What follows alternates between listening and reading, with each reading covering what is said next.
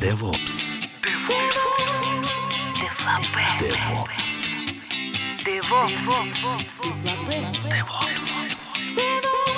DevOps. Дефлопе.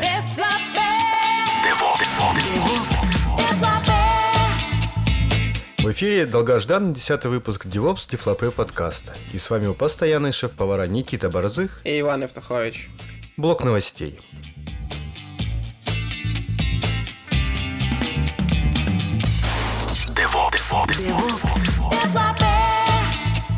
На больших просторах огромного интернета нами была найдена статья, которая называется «Как внедряют DevOps в Red Hat».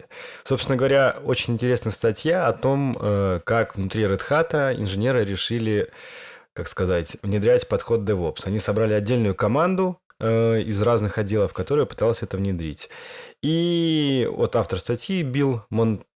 Монтгомери, Билл Монтгомери пишет э, о том, что огромные проблемы они столкнулись с тем, что, во-первых, э, само понимание такое, что такое DevOps внутри команды, которая должна этим заниматься, было неясно. Опять же, проблема с межотделом коммуникациями, ну, в смысле, коммуникации между разными отделами. И говорят, что как бы все так гладко, как они хотели, не пошло. И единственное, что они сделали, они сделали несколько полезных инструментов, ссылки на которые они приводят в конце статьи.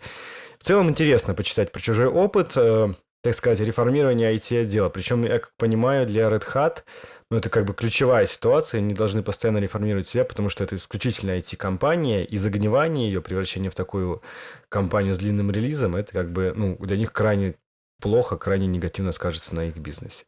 Так что, если вы интересуетесь э, тем, как внедряется DevOps вокруг вас, обратите внимание на эту статью.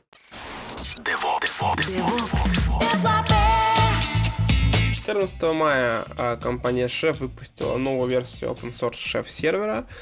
Из э, таких более значимых штук это поддержка IPv6 и наличие специальной утилиты, которая позволяет апгрейдить Chef сервер до последней версии. А Более подробные changelog можно почитать в статье, там внизу есть ссылочка. Отличная статья, которую можно назвать э, «Чатопсы и доктор Манхэттен». Это в блоге компании, компании Librato я нашел. Они пишут о том, как они используют чатик свой э, для совместной работы. И у них очень круто устроен чатик, он прям подтягивает графики из мониторинга, все алерты туда выводятся. И он говорит, что они используют чат именно как инструмент э, логирования инцидентов. То есть после того, как что-то случилось, в, ну, какой-то инцидент произошел, как бы последовательность действий, которая происходила, событий, они все находятся в чатике. Ну, и у них написано достаточно много интеграции с э, различными инструментами внутри чатика. То есть прямо из чатика можно перейти в мониторинг, это делается очень просто. Там ссылки на графики составляются в чатик. Я так понимаю, что они продают тоже часть этого инструмента, э, ну, как, как компания, поэтому, если вам интересно, обратите внимание. Ну, и самый прикол, у них э, чат-бот, ну, традиционный как бы бот, который всегда у всех есть в чате, как во взрослых, называется Доктор Манхэттен. Те, кто смотрели Хранители, да, они называются Да, по-русски? «Хранители». Хранители, да, то те поймут как ссылку, э, шутку. И в целом, ну, реально прикольно. То есть ребята поработали над тем, чтобы чат-бот не просто там, э, как сказать, спамил в чатик, да, а реально приносил огромную пользу. Поэтому всем командам опсов, которые совместно работают и которые дежурят посменно, то есть я бы рекомендовал прочитать эту статью. 27 мая всем известный шеф Варга а, опубликовал в своем блоге статью, которая называется «Шеф», э, которая называется «Bergchef Workflow». Ш- Компания Шеф закросспостила ее на своем сайте, мы даем ссылку на них. А, Статья о том, что если у вас еще пока нету workflow, а, вы можете посмотреть, как это сделано, а, как э, сделано в компании Шеф и принять или не принять их их workflow. Достаточно интересная идея, э, интеграция всяческих компонентов э, Bergshelf, э, Kitchen CI и так далее и тому подобное. Написано почему так это сделано. Абсолютно глупая и никому не нужная новость, но очень прикольная. Группа Netcat, которая называется так же, как известный инструмент, то есть, я так понимаю, даже пакет инструментов, да, Никит? Net- Netcat это же целый набор инструментов. Э, Выпустили свой новый альбом, который называется Cycles per Instruction. э, в 2014 году. Но выпустили они его как бы по-разному, в том числе как э, open source модуль к ядру Linux. Собираете модуль, и у вас появляется новое устройство, и если вы вот это устройство направить на OGG раз, два, три, Э, то можно послушать, собственно, альбом этой группы. Ну, как сказать, э, я, честно говоря, альбом еще не послушал, и не уверен, что я хочу его послушать, но, как сказать, за прикол спасибо. То есть это реально новый взгляд на творчество, как бы свежая струя. Поэтому ребятам большой респектос. Кстати, надказа это, по-моему, одна утилита, никакой не комплекс утилит. Да? да? Ну, ладно, мы попозже это самое... Нас пускай поправят в этих, в комментах наши слушатели, да.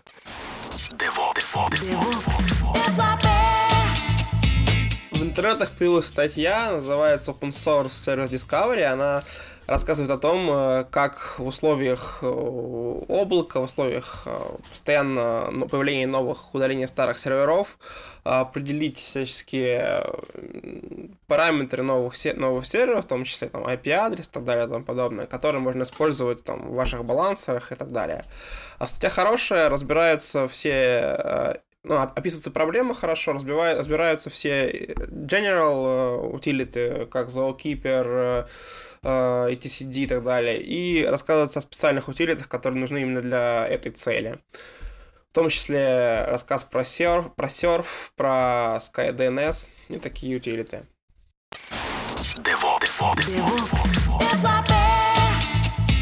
И, конечно же, э, не мог не добавить новостей наш любимый э, генератор э, DevOps идей Митчел Хашимото.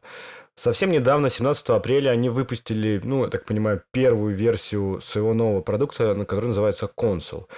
Console – это решение для, э, управления, для конфигурации и сервис Discovery, как по-русски сказать, эм, нахождение сервисов. Никит, давай думай. Ну, короче, сервис Discovery, ладно долго думать. Мы только что об этом разговаривали, кстати. Да, ну то, что перевода хорошего русского адекватного нет, да, к несчастью, это так и есть. Будем называть это русским словом сервис Discovery. И они пишут о том, что у них тоже появился этот свой тулза, которая, собственно говоря, э, комплект, э, полностью распределена, э, высокодоступна, масштабируемо и все в таком духе, да. Ну, работа достаточно просто, в чем-то похоже вот на Zookeeper TCD, насколько я понимаю, да, и работает по двум интерфейсам. HTTP может давать конфигурацию, а может через DNS. То есть, в принципе, просто интегрируется с тем, что уже есть. То есть она может как бы какие-то записи, ну, добавлять дополнительные DNS-записи и отдавать их как э, конфигурацию. По-моему, прикольная идея, учитывая, что многие проекты Хашимота и его компании HashiCorp взлетают достаточно успешно. Я надеюсь, что и консул тоже станет в какой-то момент э, стандартом де-факто, потому что сейчас есть налицо огромное количество похожих инструментов, которые решают одну и ту же задачу немножко разными способами. И стандарта нет, и у каждого э, как бы, инструмента своя комьюнити, свои приколы, и как бы хотелось бы, чтобы как-то это более-менее стабилизировалось, да. Ну что ж, мы пожелаем консулу э, успешного полета. DevOps. DevOps. DevOps отличная статья в блоге про то, как нужно проектировать э, сообщения об инцидентах, alert design, так называемые. А, описано о том, что ну, нельзя просто так прислать сообщение об ошибке и все, потому что э, коммуникация это очень дорого, и как нужно как можно быстрее э, объяснить человеку, что случилось, куда смотреть, что крутить. Статья написана человеком из Etsy в его личном блоге. А, на мой взгляд, отличный пример того, как нужно писать уведомления, notification, почитайте.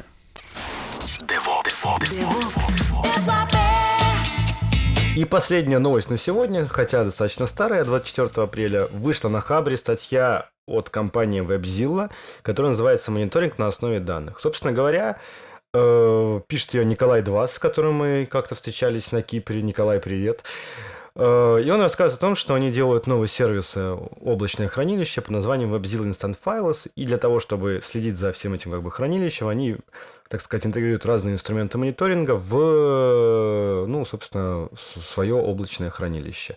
Ну, написано, что там используется, как они разделяют различные как бы виды мониторинга, там логи, э, собственно, мониторинг различных значений и ну, как сказать, алертинг, да, то есть как они... И для них разные немножко подсистемы для этого работают. Ну, написано, чем они пользуются. Это Ганглия, там с чем-то там еще нарисована схема их мониторинга. В целом, для людей, которые пишут достаточно сложные мониторинги, как бы интересная точка отсчета, и рекомендую прочитать. Мне показалось очень интересно. А новостей на сегодня больше нет. DevOps. DevOps. DevOps.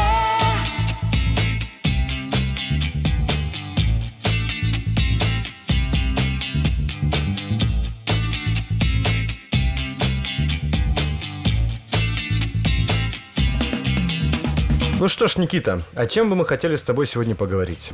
А, давай поговорим о новом прекрасном расширении для баз данных PostgreSQL. А, действительно, ну правда достаточно, опять же, не очень свежая новость, но подкаст у нас тоже не очень часто выходит, поэтому мы прощаемся за такое, так сказать, отклонение от графика. Это новость про то, что вышло расширение для PostgreSQL, э, которое называется Цитус. Цитус... Э, DB. DB, да. Ну, собственно говоря, что это такое? У Postgres есть достаточно как бы развитая система подключения сторонних модулей. А компания CitusDB делает open source, насколько я понимаю, расширение для колоночного хранилища. И, собственно говоря, э, прозрачно сейчас подключается как раз вот э, колоночное хранилище от Citus дата к Postgres. Ну, там есть определенные ограничения, безусловно, то есть оно, ну, полная там CitusDB, которая как отдельная база данных, она может гораздо больше. И, но все равно, все равно, то есть они делают какие-то сравнения там на определенные, как бы, конечно, типе нагрузки, и оно показывает, ну, огромное превосходство там Citus над обычным Postgres. И это понятно. Понятно, почему так происходит, да, Никита? Да, понятно. Слушай, расскажи, э, смысл делать дату в раппер э, только для того, чтобы из э, только из Postgres данные читать обычным селектом, или какой-то еще смысл в этом есть? Не, ну понимаешь, там не просто дата в раппер, там, понимаешь, они фактически отдельно хранят рядом, э, то есть, ну, поднимают с, с свою, ну, то есть Инст... файлы со своими данными. Подожди, ну нет, там а... это работает через стороннюю базу CitusDB или как-то? Не, не, нет, это именно как, ну, как бы, ну, то есть ты компилишь Postgres с этой штукой, и он работает прям как часть Postgres. То есть это типа такой движок, как мы SQL можем сказать? Да, типа как движок отдельный, да. Но ну, я, честно говоря, не совсем понимаю, как он там реализован до конца, то есть я не очень никал, но они там делают, ну, сравнительный, э, как сказать, ну, анализ производительности, понятно, на э, типе нагрузки, которые как раз соответствует их, эм, как сказать, их профилю работы, да, то есть это обращение именно к данным на диске, которые находятся, да, и, ну, опять же, агрег... э, запросы для агрегации, э, и как бы это реально круто, то есть, ну, с моей точки зрения. Э, сделан это как датавраппер, действительно, ну, foreign датавраппер, то, что сейчас в Postgres есть. И он позволяет хранить данные ну, в колоночном э, формате. Идея какая очень простая. То есть обычно базы данных хранят данные в строчках. То есть у вас ну, идут строки, строки, строки, хранятся на диске, да. Соответственно, если вам надо там посчитать сумму там э, какого-нибудь поля в, ну, в какой-то таблице, то вам выделены все строки. В колонках все проще, колонки хранятся, э, э, как бы колонка-колонка, э, ну, как бы хранятся колонки, как это сказать, рядом все, да? Я правильно, понятно объясняю? Мне да. Ну, то есть у вас хранятся э, не, не строки, строки, строки друг за другом, а хранятся одна колонка, другая, третья. То есть какой плюс? Э, обращение к данным одной колонки, то есть какая-то агрегация, гораздо быстрее происходит. Какой минус? Апдейт там, ну, крайне сложный, да, то есть вам надо там посмотреть, где в какой колонке все это лежит. То есть, как бы, ну, понятно, да, идея. То есть усложняется апдейт, при этом аналитические запросы очень быстро, ну, очень хорошо ускоряются. Слушай, подожди, а в этих колонках какой тип данных-то? Любой. Любой какой? Любой, который ну, поддерживает лю- PG, любой, ко- ну, который поддерживает Postgres, да. То есть они все типы данных поддерживают сейчас. Круто. Ну, постгрессовые. Ну, понимаешь, я так понимаю, что то, есть, то, что их не волнует, да, то есть они как бы, ну, просто складывают там как-то и все. А те типы, которые хорошо выравниваются, там, опять же, и скорость доступа увеличивается. Mm-hmm. Ну, то есть, если, допустим, это дата или там, ну, строка, не строка, этот самый, как он называется. Ну, в общем, фиксированного размера. Да, фиксированного размера, конечно, сильно очень. Ну, даже не этих самых, даже у нефиксированного все равно значительно увеличивается скорость за счет того, что как-то они, ну, правильно организуют само хранилище. Но в этом, говорю, огромный плюс, что именно на чтение э, увеличивается скорость доступа, но, соответственно, обновление гораздо сложнее становится. Э, ну, э, опять же, это огромная проблема того, что нет open source хорошего э, вот, инструмента для аналитических запросов. То есть Postgres, он для этого, ну, не совсем предназначен, да, он, конечно, хорошо затачится под OLTP нагрузку, а под OLAP нагрузку, как бы, ну, нет у него специальных оптимизаций. Это, как бы, достаточно известный факт. И вот эта как бы штука частично позволяет эту проблему решить. Понятно, что сразу же на Hacker News появилось обсуждение огромное, мы ссылку тоже приводим у нас шоу-нотах о том, что вот, ребят, появилась такая штука, там как бы свои плюсы, свои минусы. Ну, и тут же коллеги стали накидывать в примеры других open source и не очень open source, э, как сказать, э, колоночных хранилищ. Ну, и понятно, что есть помимо э, CitusDB и другие колоночные хранилища, и в том числе, например, вот отличное сравнение, э, так есть называемое, как его называется, MonetDB. Я не знаю, насколько я правильно произношу его. И они показывают, что на, ну, как бы, что DB, он хорошо работает именно с данными, которые лежат на диске, но при этом э, плохо очень умеет работать с тем, что находится в памяти, и собственно говоря, MonetDB, который именно заточен под колоночное хранилище, это отдельное, насколько я понимаю, open ну, с определенными, опять же, ограничениями храни... колоночное хранилище. И они показывают, что у них значительное превосходство э, ну, на горячих данных по сравнению с тем, что может сделать э, CitusDB. Ну, тут как бы выбор за вами, да, опять же, MoneyDB, их задача какая? Это продать свой продукт, э, можно посмотреть, э, какие у них там есть э, фишечки, да, и я, честно говоря, уже сейчас не помню, то есть, насколько у них, какая часть у них продукта свободная, какая открытая или все вообще открытое. Но, тем не менее, если вот такая у вас проблема есть, то я как бы вас отсылаю к статье на Hacker News, то есть, как бы там неплохой обзор дан того, что, собственно, есть для, ну, какие колоночные хранилища существуют. И, наверное, если продолжать эту тему, ну, хотя, вот, Никит, что ты думаешь вообще по поводу этого? То есть, вот у нас же тоже часто мы натыкались на это, э, наши многие клиенты хотели, чтобы какую-то аналитику запускать. Слушай, я помню только один случай, когда люди хранили это специальной штуки, которые написаны на ноде, точнее, использовали штуку, написанную на ноде, а в качестве storage данных там был MongoDB. Я так, у меня не было не очень много данных, и поэтому им было, собственно, все равно. Вот. Ничего более такого большого масштаба я, не, не припомню. Ну, я, например, вспоминаю многих наших клиентов, у которых э, большие аналитические запросы, э, ну, как бы... У них был Postgres, у них ничего другого ну, нет. Да, чисто на чистом Postgres. Они реально, ну, как бы портили картину мира, да.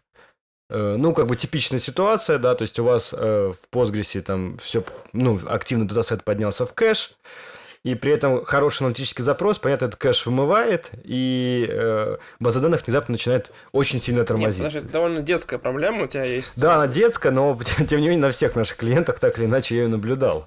Да ну, ну, ну практически на всех. Не обобщай было... на всех.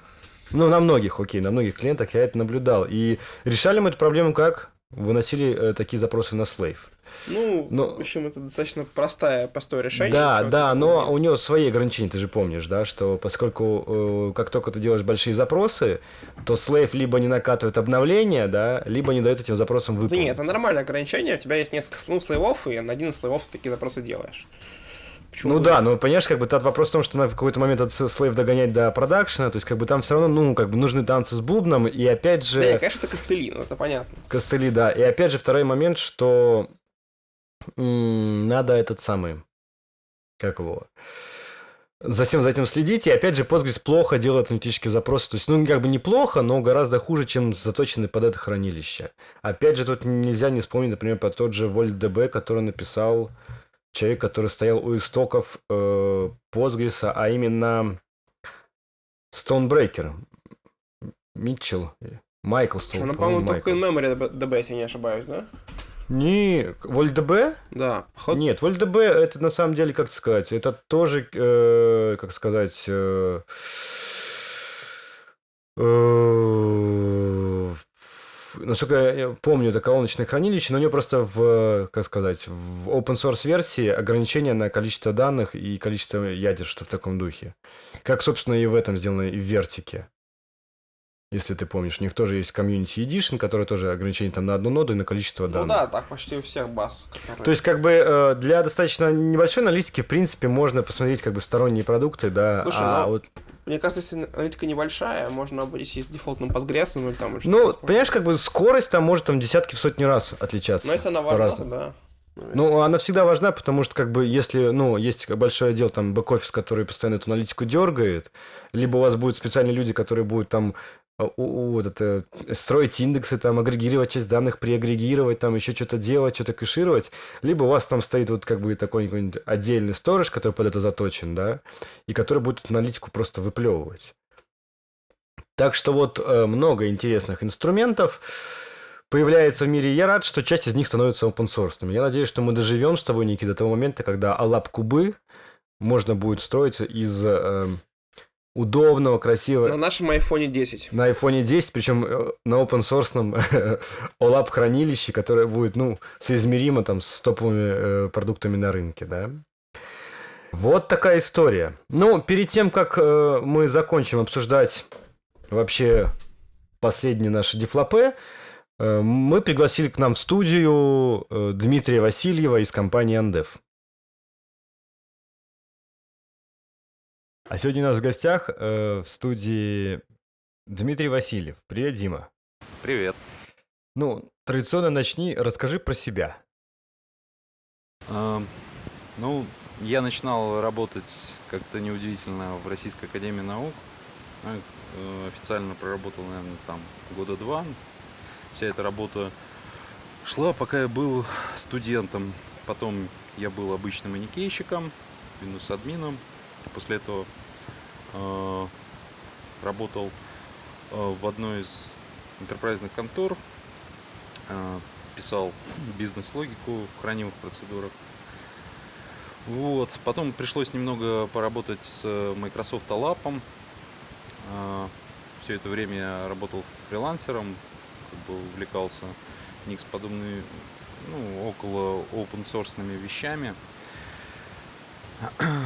А, Даже внедрял а, потихоньку в своей работе всякие open source вещи, писал какие-то маленькие приложения на Ruby, которые облегчали жизнь, имеется в виду HTTP-шные сервисы. Вот.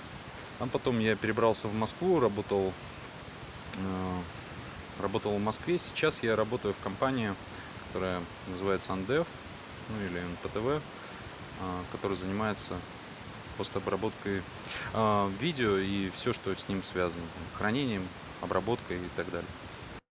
Ясно. А как давно ты стал использовать шеф? А, Ну, опыт с шефом у меня приблизительно, наверное, года два-три. Два, наверное. Я уж не помню, сколько, не знаю, сколько шефу, поэтому боюсь соврать. Наверное, около двух лет. Понятно. А вот в текущей работе вы используете шеф?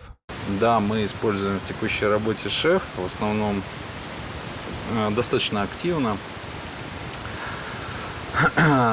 Я даже не знаю, как сказать, что мы используем, как мы используем шеф. Ну, для того, чтобы накатывать э, а, новые версии софта, а, бутстрапить машины, подготавливать его работе. Понятно. А как, насколько у вас большая инсталляция? К- Сколько единиц машин, если это не секрет? Ну, а, на данный момент их больше тысячи. Ого, и сколько разных компонент, ну так, на скидку? Ну, ра- различных сервисов, там, которые необходимо настраивать. да? Даже, даже не могу сказать точно, могу сказать, что э, гитрепа занимает около полумиллиона строк.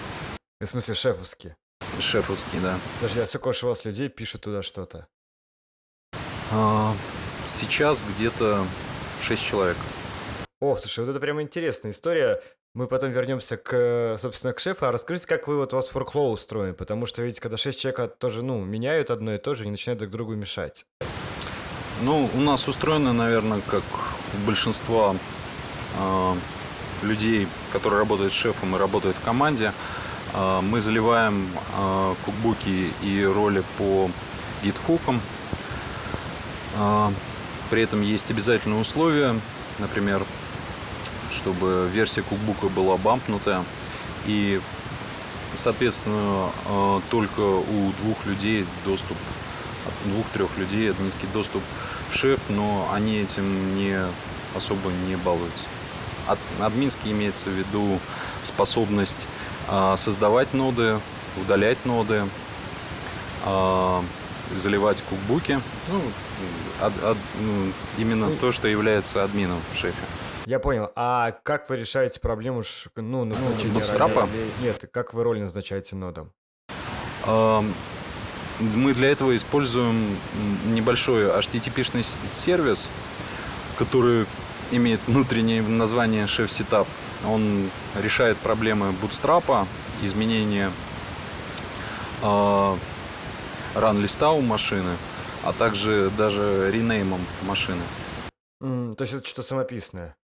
Да, это очень простой сервис, который имеет админский ключ в шефе, э, работает по api с самим шефом, и различные запросы и стандартные curl с перенаправлением pipe на bash а, выплевывает скрипт, который выполняется на машине, там, например, при бутстрапе а, устанавливает пакеты, назначает роли, э, ран-листы, там, окружение и прочее. Понятно, понятно. А, ясно. А вот как, как бывают такие ситуации, что кто-то, например, залил, ну, неправильный кукбук, да, и там все сломалось. Как вот это на это реагируется? А, ну, у нас в основном пишутся роли, а кукбуки э, представляются как провайдеры а, того, чем заполняется, э, ну, как бы кубук э, как провайдер, а роль как наполнитель сущности ноды. То есть, да, то есть есть, например, провайдер, который предоставляет сервисы, а в ролях мы, мы описываем сервисы Э, которые будут бегать на этой машине. Для того, чтобы создать новый сервис, не надо писать новый кукбук или новый рецепт в кукбуке. А изменения уже вот в этом корневом кукбуке, они достаточно редкие и обычно э, как-то прогоняются, тестируются на усмотрение самого администратора. Подожди, то есть ты говоришь, что у вас нет кукбук, кукбуков рэперов, да, которые вызывают ЛРПшки? Из... Э, а, ну... То есть вы это делаете в ролях, я правильно? Да, мы делаем это в ролях. А, а если нужно что-то сложнее, чем просто ну, добавить атрибут или run написать, вы это делаете LRP так, каким образом, чтобы это все работало без кода, что ли? Ну, во-первых, не LVRP, но в смысле мы пишем уже на уровне обычных э, провайдеров, э, как а, бы ага. наследование от провайдеров там достаточно... Если посмотреть, например, а, Nginx config — это тот же самый темплейт, а, который э, должен располагаться в определенном месте, да, и там, допустим, после его деплоя можно а, сделать reload Nginx, проверить. Но по сути это обычные темплейты. И, соответственно, создается в libraries класс, который отнаследован от обычного темплейта, и к нему добавляются какие-то особенности, которые связаны с Nginx. А, а, и, соответственно, а, грубо говоря, в рецепте описываем, а, а ждем, от, что из, из роли придет вот такой вот структуры хэш, и пробегаем по нему, по нему понимаем, что, э, что какие V-хосты должны быть на этой машине.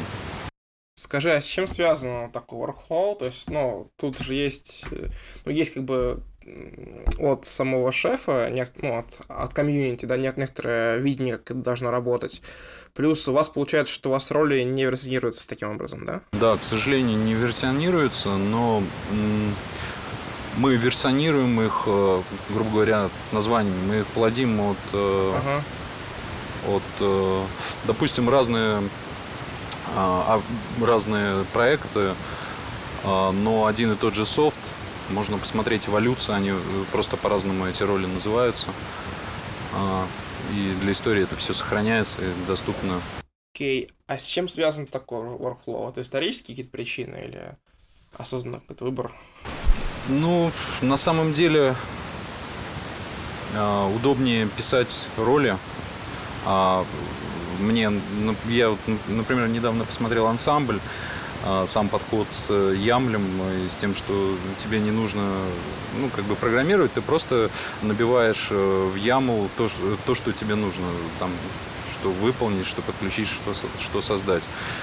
А, но на самом деле у нас как бы это сложилось исторически а, для того, чтобы как бы не плодить э, много кукбуков для разных сервисов, а использовать какие-то общие кукбуки и из них, как из кирпичиков, э, в ролях создавать разно- разнообразные м, HTTP, а, например, хосты, рубишные сервисы, базы и прочее. Вот я слышал, что вы используете яму в ролях. Это как раз для этого, да? Чтобы, чтобы каким-то образом кастомизировать роли, да? Да, на самом деле Ямли, он просто а, наи- наиболее, наиболее выразительный. А, когда ты пишешь в рубях, тебе а, придется все время закрывать хэш, а, и роли получаются длинными. Ну, про JSON вообще молчу.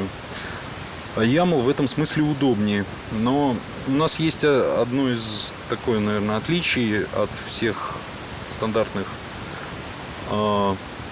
джессоновских ролей мы иногда в ролях используем ERB. Подожди, а тут что-то я понял, что я потерялся. А как вы добавили яму в ролях? То есть это же вы шеф раз как-то рас- расширяли?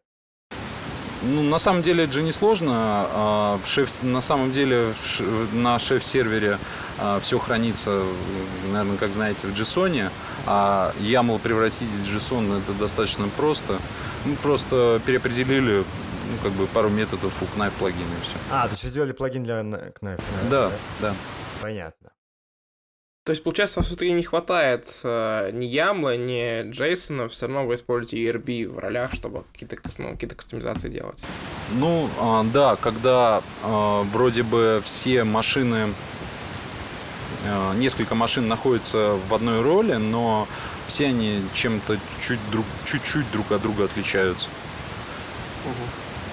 Вот. То есть э, ты можешь использовать ERB, который выполнится при, а, при построении ноды, атрибутов ноды, а, чтобы какие-то уникальные характеристики для конкретной ноды выцепить.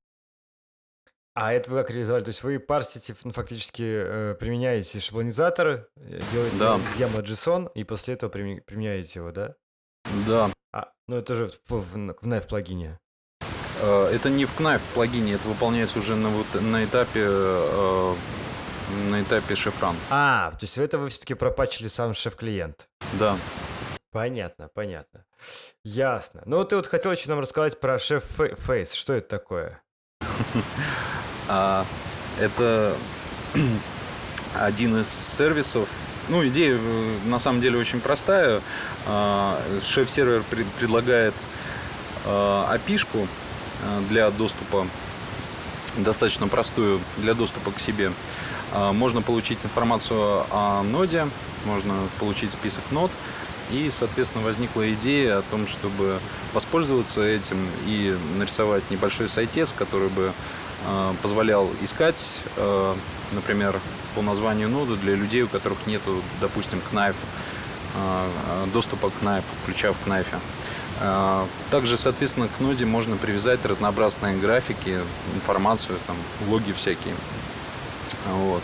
И это обычный э, сайтец, который общается с шефом по его API, к которому добавлены разнообразные ссылки на удоб... ну, на интересующие ресурсы. Слушай, а он в open source, как, собственно, шеф-сетап, или это закрытые продукты?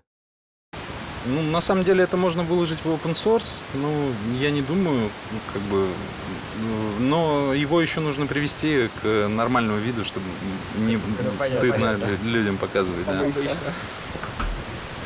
Если кого-то заинтересует, то можно. Очень интересно, да. Если это будет такая возможность, выложите, Ну, почему нет? Стандартный просто комьюнити, который в WebUI, он, конечно, не юзабельный, да, то есть он такой... Да. А, Ну да, мы не заполняем шеф- шеф-фейс, он, скорее всего, для read-only, то есть э, почитать ту информацию, которая находится э, в шефе о машине, там, допустим, о виртуаль... э, те- ту информацию, которую собрали Ахая плагины, да. А, Например, на основе того же самого шеф-фейса можно, э, ну, кнайфа, да, можно создать э, инвентаризацию. Э, То есть вытянуть там информацию о установленных планках памяти, там какая материнка используется и прочее. Вот такого плана применения. Либо, скажем, можно оставлять разнообразные интересные значения, которые ин- интересуют наконец шифранов в, в атрибутах самой ноды и уже их как-то обрабатывать, показывать JSON для э, других сервисов. Как, как бы э, это такой бридж между различными сервисами, может быть. Понятно. Ну, а что еще ты можешь нам про шеф-сервер сказать? Какие еще вы делали свои необычные решения для него?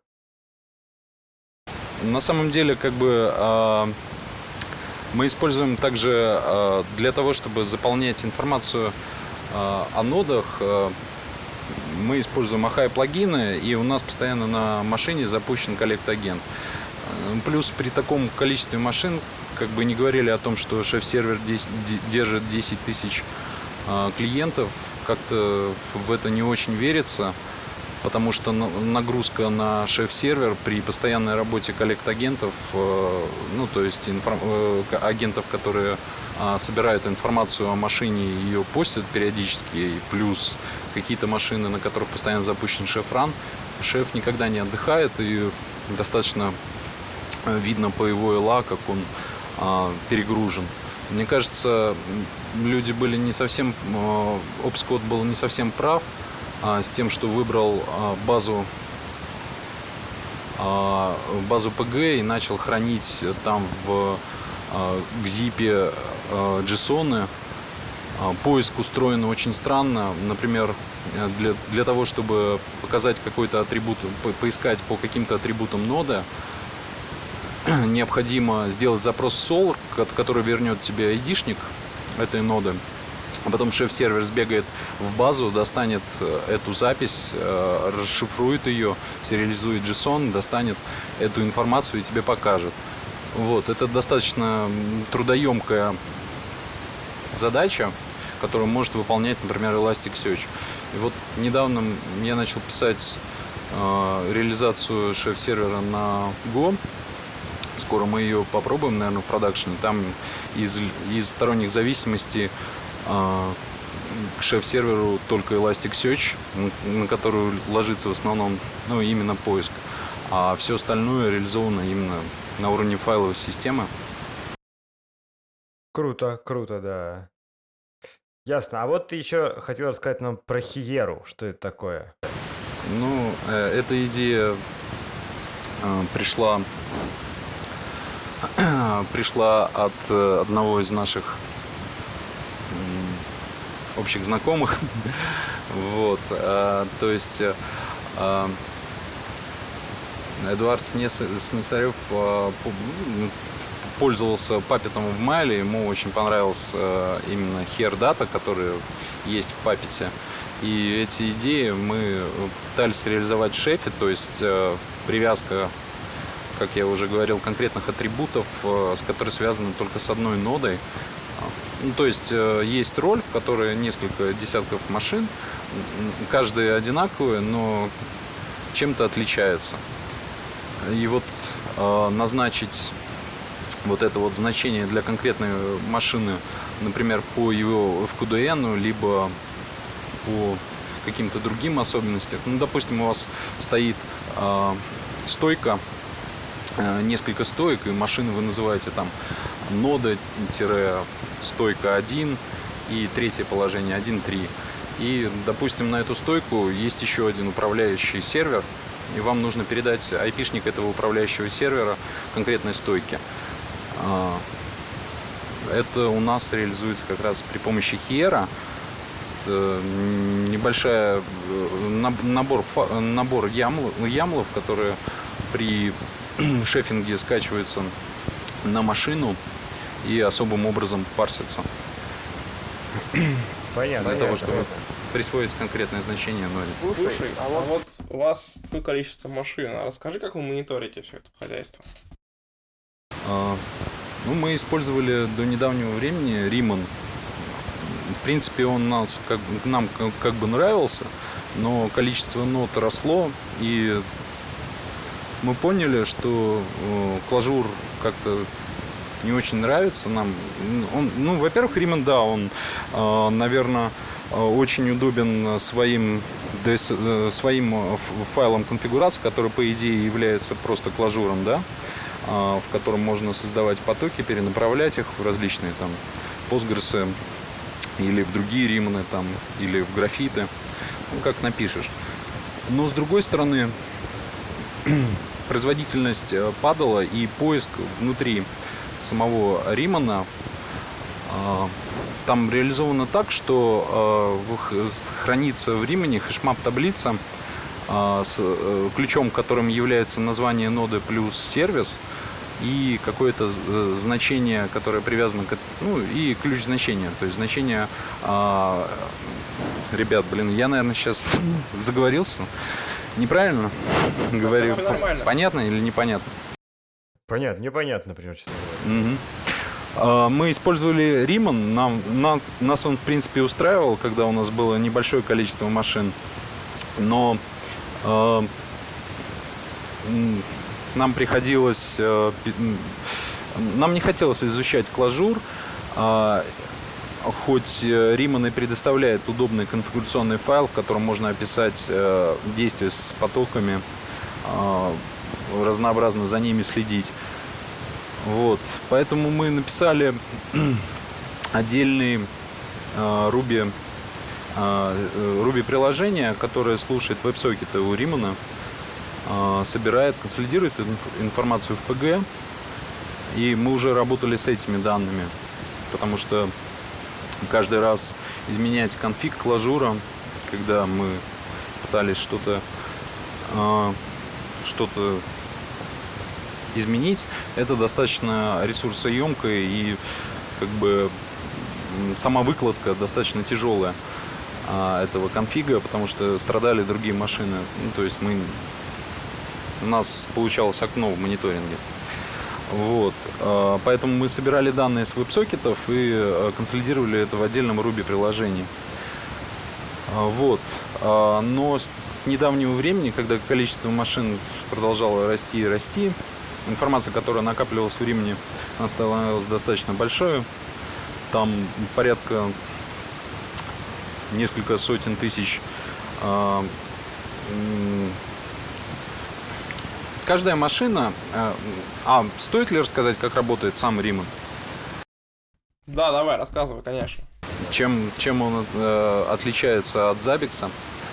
Э, во-первых, это неактивный мониторинг, то есть сам клиент сообщает э, информацию о себе на сервер и сам же э, говорит, плохо это или хорошо. Вот, это достаточно удобно, с одной стороны. С другой стороны, никто не обещает тебе, что этот клиент будет запущен, и он отсылает правильную информацию. Но тут на помощь приходит э, шеф. У нас просто вся информация о машине находится в шеф. Мы можем получить все айпишники. Допустим, клиент, который поднят на машине, он предоставляет некий HTTP-сервис, которым э, говорит э, наличие, ну, ответ, э, с которого говорит о том, что клиент работает и последние данные он отправлял тогда-то, допустим, да, мы обращаемся к нему, и если он отвечает, мы уверены, что он отсылает данные в Рима. Вот. А каждая машина отсылает разнообразную информацию, допустим, там о ЛА, о своей, маш... о своей нагруженности памяти, это называется сервисом. А, э, сочетание FQDN э, машины и сервиса является уникальным значением для Римана, как бы ключом. А, то есть э, к нему постоянно поступает информация, и он хранит а, последнее значение по ключу. То есть неважно, что было 20 минут назад, нам важно, что именно сейчас. Вот. А, при этом можно эту информацию для истории, например, отправлять графит и строить графики. Вот. Но а, сам Риман, как бы, клажур недостаточно удобный, а, поэтому мы собирали информацию с веб-сокетов, отправляли в Ruby приложение, где работали уже с этими данными. А, но количество машин росло, и в итоге мы написали, я написал небольшое приложение на Golang, которое, а, в принципе, сохраняет, а, сохраняет э, протокол, это протобаф, и общение, и клиенты подходят как и для обычного Римана, так и для, для вот этого GoLang приложения. Как он называется? Он называется Сталин. А, какой-нибудь выложен open source? А, по-моему, есть. Ясно. Ну, ты нам ссылки потом пришли, мы добавим шоу-ноты. Я надеюсь, меня бить сильно ногами не будут за мой код. Это, это не важно, главное, чтобы работал. Угу. Вот, и, э, соответственно, этот сервис может принимать значения от клиентов, а также э, перенаправлять э, это другому серверу, отправлять в графит и отправлять в PG. А, на самом деле, как бы у нас дергается порядка несколько тысяч вызовов в секунду в PG обращении вызов, функций, э, вызов э, храним, PG это называется функциями, которая обновляет информацию по ключу FQDN плюс сервис. А, и уже с этими данными мы работаем. На самом деле там еще очень много тонкостей, о которых достаточно долго рассказывать. Ясно. Ну давай мы побежим дальше галопом по Европам. Собственно, э, разговор э, пригласить тебя в подкаст начался, когда мы вспомнили про Никс. И я знаю, что у вас он используется где-то в продакшене.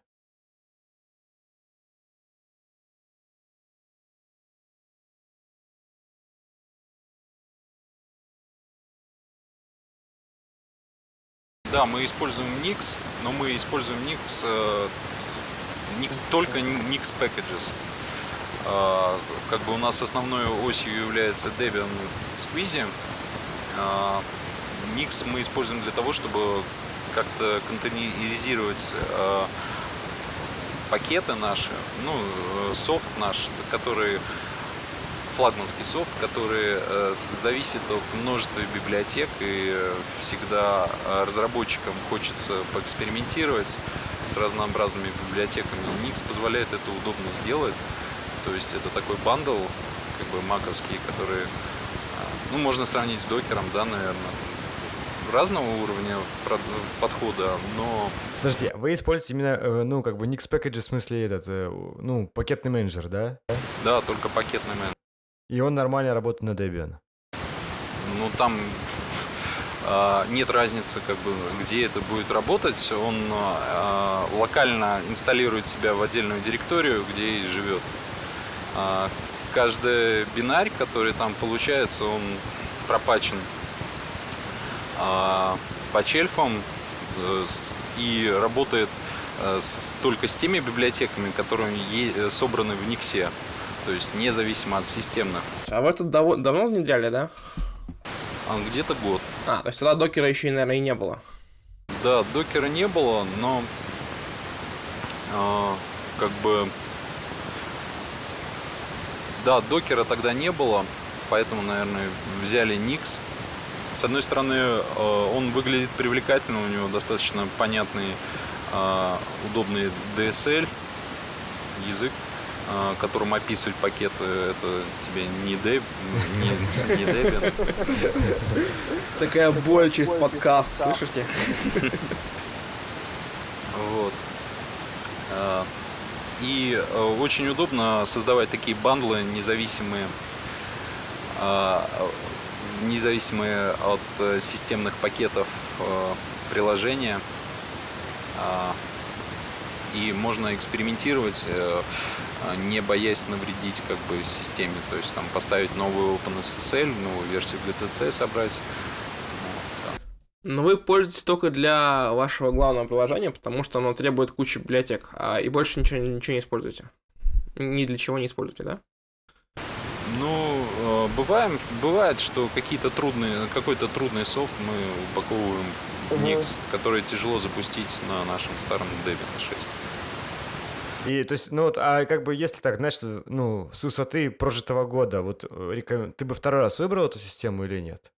Да, наверное, ну, я думаю, что он полностью отвечает как бы нашим потребностям. А, единственная, наверное, его проблема это достаточно большой размер ну, понятно, получаемого понятно, бандла, да. да, да. Вот. Ясно. Ну, это можно решить, например, там, не знаю, NFS, но мы уже дошли до того, что NFS перестал справляться. Понятно. Ну, расскажи ты как бы про упаковку пакетов, в школе мы начали, то какие еще инструменты вы используете для того, чтобы пакеты делать? Ну, перед тем, как э, попасть сюда в Андеф, я э, видел выступление Никиты Рекурбуратского э, о том, он рассказывал о РВМ, и я думал, блин, неужели в такой компании используется РВМ, ну, такой известной компании, это же Костыль. Вот. Ну, сам я от него э, лавку не смог избавить. Пришел, соответственно, Эд Снесарев из Mail.ru, э, вернулся и, и предложил просто э, пакетировать Ruby отдельно, как бы от системы. То есть иметь на машине несколько рубей, которые собраны с destination диром, там, допустим, в опт, и просто расширяя пав до правильных бинарей, до правильного бандла, уже оставляя возможность бандлу разрулить э, необходимые библиотеки, которые нужны разработчику э, где-то в своем месте. И эта идея оказалась достаточно живучей, э, мы ее используем сейчас. Э, например, для того, чтобы превратить э, какой-нибудь гем-файл или какое-нибудь приложение в устойчивое, не часто изменяющееся Ruby приложение в пакет. А, у нас это выглядит достаточно просто. Мы написали хелперов для а, ну, Debian хелперов э, для удобной пакетизации приложения в dev пакет, который живет отдельно где-то в опте. А, и можно его запускать безболезненно для системы. Потом я увидел, что что-то похожее люди начали применять, например, в Vagrant, Chef, а, как бы независимо от системы, от системных рубей. Ну да, я как раз когда ты рассказал, тоже продумал про, про Omnibus и про сбор. сбор да, да. Но Omnibus э, как-то отдельно от нас жил. Ну, ну он, да, он не очень известный продукт. По-моему, это кроме шеф никто не использует на самом деле. Ясно. Слушай, ну про что еще бы ты хотел нам рассказать? Потому что мы уже нормально с тобой поговорили, так сказать, под конец. Ну, не знаю. Слушай, ну, я знаю, что у вас э, достаточно нестандартные иногда приемы используются в работе. То есть, не знаю, почему у вас, наверное, много, много машин или, или по какой-то другой причине. Расскажи что-нибудь такое хардкорное, что вот сейчас поразит наших слушателей. Я уверен, что у вас такое есть, что-нибудь такое. Э, когда ты постоянно с этим работаешь, ты не думаешь, что это хардкорное. Ты понимаешь, что это э, ну, как бы одно из правильных решений, которое можно было принять. Слушай, ну вот э, подсказка, да, ERB в ролях это довольно странная штука. Вот. Ну, как бы, да. Слушай, ну э, ладно, я тогда тебе последний вопрос задам. Вот ты сказал, что вы переписали э, шеф-сервер на Go, а он где-нибудь есть в open source или пока тоже еще в таком? Ну, я думаю, мы его попробуем э, погонять еще на проде. Он как бы работает, авторизацию тоже доделал. Э, как погоняем на проде, я, может быть, ее выложу в open source. А вот на этот самый, на беглый взгляд, какой прирост производительности? да, э, сравнить... э, Я, конечно, под полной нагрузкой его не гонял, но, Ну, на глаз, понятное дело, что нам бенчмарки не интересует. допустим, там Dependency, dependency Resolver, который работает в шефе, он работает а, у нас полторы секунды, здесь он работает миллисекунды. Слушай, а он сейчас почти весь, ну, вы весь функционал уже портировали, или там что-то еще осталось доделать? А там особо ничего нет. Шеф-сервер, Ну в да, принципе, ну да, достаточно простой, он да. простой, да, да. Сам, самое сложное это как раз э, dependency solver и поиск по атрибутам. Ага, понятно. А вот, то есть вы, ты- вы перепискал, переписал язык поиска, да, этот самый? самый? Нет, э, он остался тем же. Не, не, в другом смысле, что... э, Вместо, вместо Solar, да, э, начал, и XML начал использовать православный JSON и Elasticsearch. Ну, понятно. А, то есть, понимаешь, как бы там же язык запросов, который используется в Solr, он же другой, чем в Elasticsearch. А, ну, мы еще не сталкивались с тем, что я еще, когда это крутил, не сталкивался с тем, чтобы нам что-то это ломало. А, нам есть, важно. Ну, ну, понятно, да. поиск вас устраивает, как он работает, да? Окей, слушай, ну круто, круто. Мы ждем ссылок от тебя на этот, на GitHub репозитарий. Окей. Ясно. Ну, я думаю, на этом что мы заканчивать будем. Что бы ты хотел еще сказать э, слушателям э, подкаста DevOps Deflope? Я как бы желаю людям а, интересоваться новыми технологиями. Я вот для себя недавно открыл Go. Он мне очень понравился, когда я перес- ну, как бы начал писать, э, пересел с Ruby на Go. Я хотел бы сказать людям, чтобы они не втыкали в какие-то одноти- ну, однотипные технологии, а интересовались, что вокруг происходит. Вокруг много замечательных как бы новых вещей появляется, и их надо пробовать. Ясно. Спасибо, э, спасибо большое тебе за интервью. С нами был Дмитрий Васильев из компании Andev. До новых встреч. Пока. Пока. Ну как, Никита, тебе понравилось общаться с Дмитрием? Да, прекрасно. Я считаю, что нам нужно больше звать людей, которые вот так вот за- закрыто что-то пилят в своей компании, никому не рассказывая. Никому не рассказывают, да, но тем не менее я бы еще порекомендовал э, давать им микрофон. Я думаю, что нужно просто выезжать к людям. То есть не в плане, Ну, что я- я боюсь, что это в лес, закончится, А просто э, выезжать и брать Увозить в лес. Ну, в принципе, это как бы хороший способ доминировать на рынке. То Конечно. есть не, не так много ведущих специалистов в России, которые владеют нашей проблематикой. Под видом, Под видом интервью, да, Отлично. конечно, увозить их в лес, но нужна машина, корпоративная машина с рабочим багажником. Ну, как минимум, что там у нас есть? Мне нравится вот этот Infiniti QX56. Ну, или Таха. Таха тоже Так, хорошо. так, ну, он, кажется, как-то попроще, нет? Ну, Вань, зато рабочий багажник. Зато хорошо, да.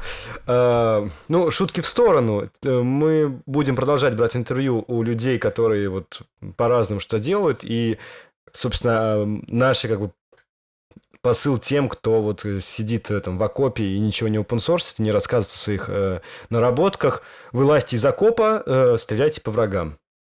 Как сказать, мсти у станка с помощью open source. И я вам тоже это желаю, потому что зачастую как бы многие большие продукты начинаются из маленьких поделок, которые кто-то там начал у себя там в этих э, в закромах хранил и взял да и открыл миру. Я надеюсь, что все-таки будет больше open source, будет больше интересных, красивых решений, которые вот люди выкладывают на всеобщее обозрение. Да, если у вас э, есть э, интересные темы, которые хотите обсудить, звоните, пишите. У нас, по-моему, кончилась очередь на, на- на интервью, так что давайте. Нет, ну еще как минимум два человека есть в очереди, но тем не менее мы всегда готовы эту очередь пополнить.